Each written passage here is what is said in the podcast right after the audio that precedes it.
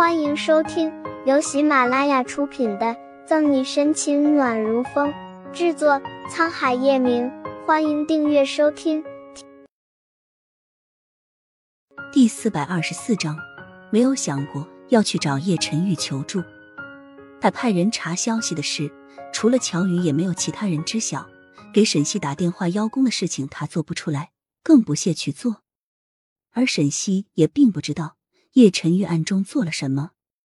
沈西到盛世庄园时，天色已经彻底暗了下去，稀稀簌簌的吹着刺骨冷风，可能到了后半夜会有一场雪。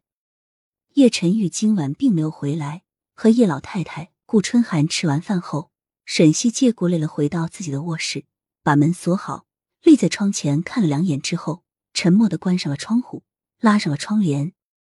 隔绝了夜生活的热闹，只有他一个人的卧室里无比寂静，静得有些吓人。想了想，他又将电视打开，随意调了个频道。电视里的声音响起，终于打破了屋子中诡异的寂静。叶氏集团总裁办公室，叶晨玉手机亮起来时，下意识的去看了一眼屏幕，上面只是一个商务短信，并不是熟悉的名字。叶晨玉长长的叹了口气：“女人。”你真的不打算来找我吗？叶晨玉手指摩挲着手机边沿，低声念叨了一句。叶晨玉一个人的影子投在墙上，拉得长长的，显得无比落寞。沈西烦躁的抓了抓头发，下楼去厨房端了杯牛奶。叶老太太和顾春寒已经睡下，整个盛世庄园只有他走路哒哒哒的声音。重新回到卧室，电视屏幕上播放的画面，沈西没有仔细去看。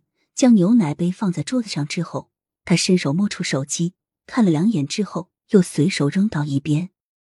学校里的事压在他心头，沉甸甸的，让人喘不过气。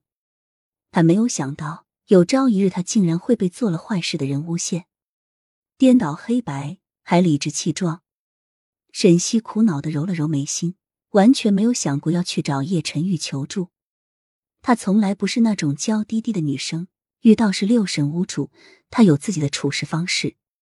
一杯牛奶下肚之后，沈西摸了摸鼻子，盘腿坐在直母沙发上翻看资料，一直到第二天天色微亮，他才从沙发上起身，这才发觉自己竟然在沙发上睡了一夜。虽然遇到一些麻烦，但该去的工作还是要去的。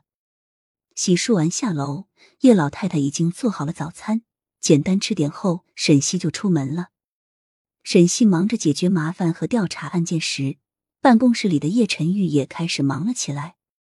没有人知道叶晨玉一夜没合眼，天亮的时候他已经想好了要怎么做。眼底下淡淡的青黑没有影响他的效率。乔宇被他叫进去时，着实惊到了。叶总，您的咖啡。乔宇端着一杯浓咖啡，看到撑着额头半闭着眼睛的人，下意识放轻了声音。叶晨玉半睁开眼睛，放那儿吧。咖啡冒着暖意，叶晨玉皱了皱眉，端起来喝了两口。去准备一下，跟我出去一趟。乔宇没有多问，点了点头之后，将散落在地上的纸捡了起来。好的。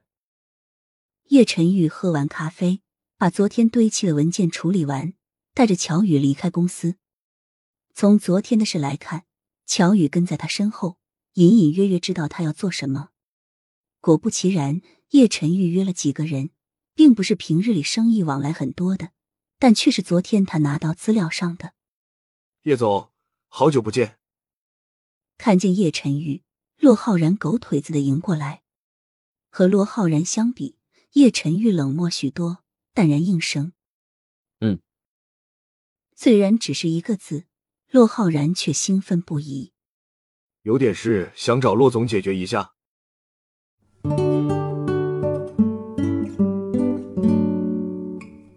沈西到警局的时候，正好是警察们来上班的时候，在门口遇到，挨个打了个招呼。沈队，早。早啊。沈西很快调整好了自己的心绪，对着打招呼的同事笑了笑。进了办公室，桌子上的材料整整齐齐的摆在上面。沈西伸手拿起最上面的看了看发现还是昨天的疫苗造假的事挑了挑眉去拿桌子上的笔本集结束了不要走开精彩马上回来。